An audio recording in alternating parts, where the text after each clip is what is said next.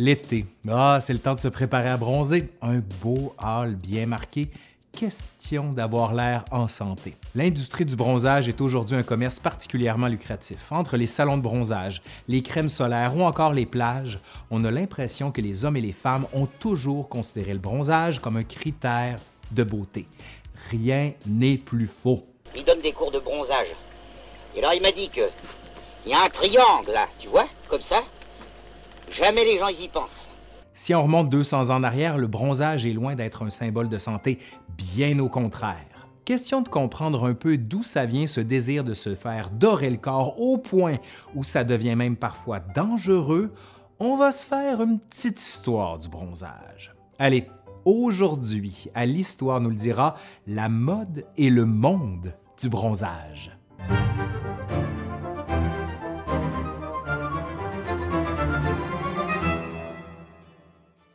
Le fait d'avoir un corps bruni par les rayons de soleil est une pratique relativement récente dans l'histoire. Du Moyen Âge à la fin du 19e siècle, on considère le soleil et le bronzage comme une sorte de marque de roture. Roture, ça veut dire qui n'est pas noble, en gros qui est du commun, le peuple, la populace. L'idée est simple. Ceux qui travaillent sur la Terre du matin au soir sont exposés aux rayons du soleil. Ils ont la peau tannée. Le bronzage est ainsi associé populaire. L'aristocratie, elle, ben, elle s'offre le luxe de ne pas s'exposer au soleil. Le summum de la beauté est un teint laiteux blanc, avec des veines d'un bleu tendre et apparent. On allait même jusqu'à se farder des pieds à la tête pour ne pas être bronzé. Tout devait être blanc, même les cheveux. Pour le dire plus simplement, l'idée de bronzer n'existe pas vraiment. Il existait quand même des formes d'exposition au soleil, mais c'était pour se soigner, et ce sont les médecins qui ont lancé la mode. L'héliothérapie ou l'héliose est un traitement médical par exposition au rayonnement solaire. Des transformations s'opèrent cependant peu à peu. De la fin du 18e au 19e siècle, on commence à utiliser de plus en plus les plages comme espace récréatif.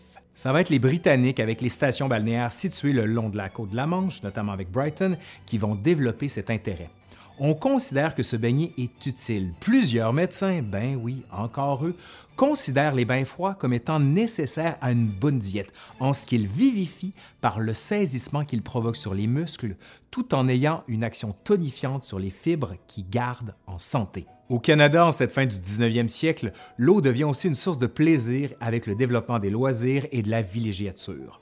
On se baigne dans les eaux généralement froides des lacs et des rivières, mais avec le chemin de fer, on n'hésite pas à aller s'ébattre à la mer sur la côte est américaine. Tout encourage et facilite le corps à bronzer. Le 20e siècle va entièrement transformer le rapport au corps.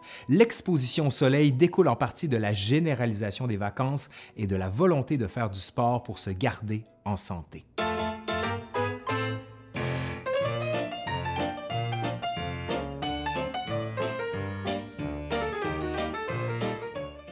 Avec tout ça, on chasse la blancheur pour la remplacer par un hâle. Dès les années 1920-1930, le bronzage s'inscrit dans la tendance de l'émancipation de la femme, qui impose une nouvelle forme capillaire en se coupant les cheveux et en exposant son corps aux rayons du soleil, symbole de liberté qui incarne le modèle d'une femme active et sportive. Henri de Monterland, en 1924, dans Olympique, texte publié à l'occasion des Jeux olympiques de 1924 à Paris, évoque le bronzage des athlètes. Au bronzage des genoux qui cesse net, on voit que ça n'a jamais mis de pantalon. Idée qui n'est pas sans rappeler celle de Pierre de Coubertin. Je rebronzerai une jeunesse et confinée, son corps et son caractère par le sport, ses risques et même ses excès. Avec les congés payés dans les années 1930, le bronzage commence à se généraliser dans toutes les couches de la société. Le basculement de la blancheur au hâle est rapide faut dire que la mode avait pris au début des années 1920 à Paris. Joséphine Packer avait lancé la tendance d'une peau bronzée et tous voulaient se rapprocher de cette icône métisse afro-américaine.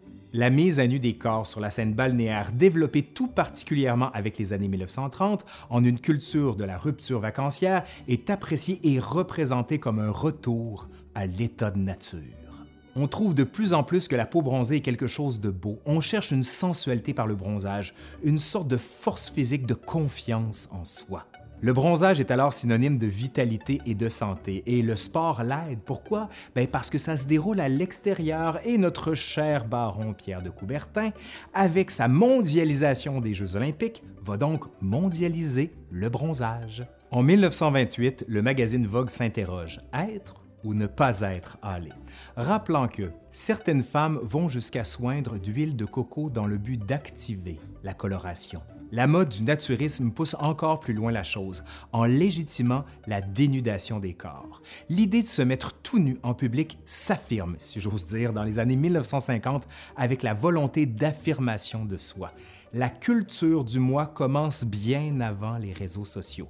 Ben oui, on n'a rien inventé. En 1946, le magazine Elle, fondé un an plus tôt, propose un long reportage sur la grammaire des bronzages dans un article intitulé Montre-moi tes épaules, je te dirai qui tu es, dans lequel on déchiffre le corps des hommes sur la plage d'après leur bronzage une hiérarchie pigmentaire des vacanciers se décline. Au-dessus du blanc de blanc arrivé la veille, vient le mulâtre qui a huit jours seulement de soleil et qui tente de passer inaperçu, s'allongeant dès le matin sur la plage pour atteindre le noir parfait de celui qui s'apprête à rentrer. Il s'agit d'attirer le regard de l'autre pour montrer que l'on prend soin de son corps. On voit dans le corps bronzé un accomplissement personnel qui résume à lui seul les valeurs essentielles de la société force, énergie, endurance.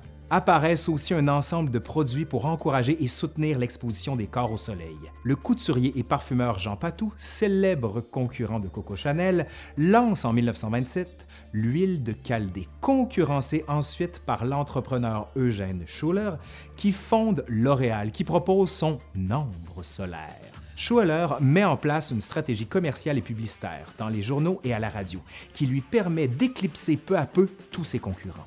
Ces crèmes solaires envahissent le marché et avec elles, de grandes industries cosmétiques comme Nivea ou Coppertone.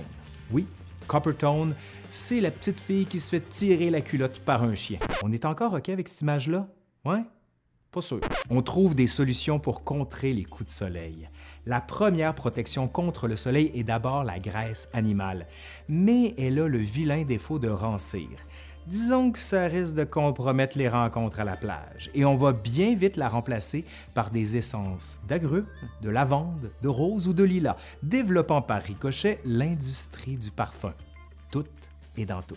La vogue des lunettes de soleil envahit aussi bien vite les plages, les montagnes et la vie de tous les jours. La compagnie Ray-Ban est fondée en 1937 et après que le modèle eût été adopté par le général MacArthur, il se répand ensuite à Hollywood où les acteurs et les actrices sont souvent pris en flagrant délit avec les fameuses lunettes. Avouez cependant que mon style est vraiment plus cool que celui du général. Non? En France, la compagnie Vuarnet, du nom de Jean Vuarnet, champion olympique de ski, est fondée en 1957 et se développe plutôt dans le contexte des sports d'hiver à la montagne et la compagnie va commercialiser aussi bientôt des masques de ski, ce qu'on appelle chez nous des lunettes de ski. Ça, ça a été très à la mode dans les années 80 et j'en ai vraiment des souvenirs terrifiants. Un jour, je vous parlerai de ça, mais pas maintenant. Les excès de bronzanisation, oui j'invente un mot, sont montrés du doigt aujourd'hui depuis les découvertes des cancers de la peau et chacun sait désormais qu'il est nécessaire de se protéger du soleil. Ça n'empêche pas les créateurs de mode d'offrir de plus en plus des maillots de bain minimalistes, ainsi de Louis Réard qui, le 23 juin 1946, lance le bikini, rapidement suivi dans les années 1960 par de nouvelles fibres et tissus élastiques qui poussent encore plus les formes de maillots de bain. En Chine, depuis l'accès au congé payé dans les années 2000, on voit apparaître depuis 2010 des face skinny, souvent assortis d'une combinaison intégrale portée près du corps pour se baigner sans Bref, on revient à l'idée que bronzer, c'est pas bon. Il me semble qu'on avait parlé de ça au début de la vidéo. Hein? Cet intérêt s'explique autant par le fait que la peau des Asiatiques ont des problèmes de pigmentation qui fait apparaître des taches brunes que par l'idée que le bronzage rappelle la peau des paysans, la pâleur étant synonyme de raffinement. On dit souvent l'histoire ne se répète pas, mais elle rime. Ça, c'était de Mark Twain. D'autres diraient qu'elle bégait. Mais enfin, voyez le topo. Allez, c'est fini pour aujourd'hui. Je m'en vais prendre un petit bain de soleil. Allez, moi je mets mes super lunettes, puis je vous dis à la prochaine.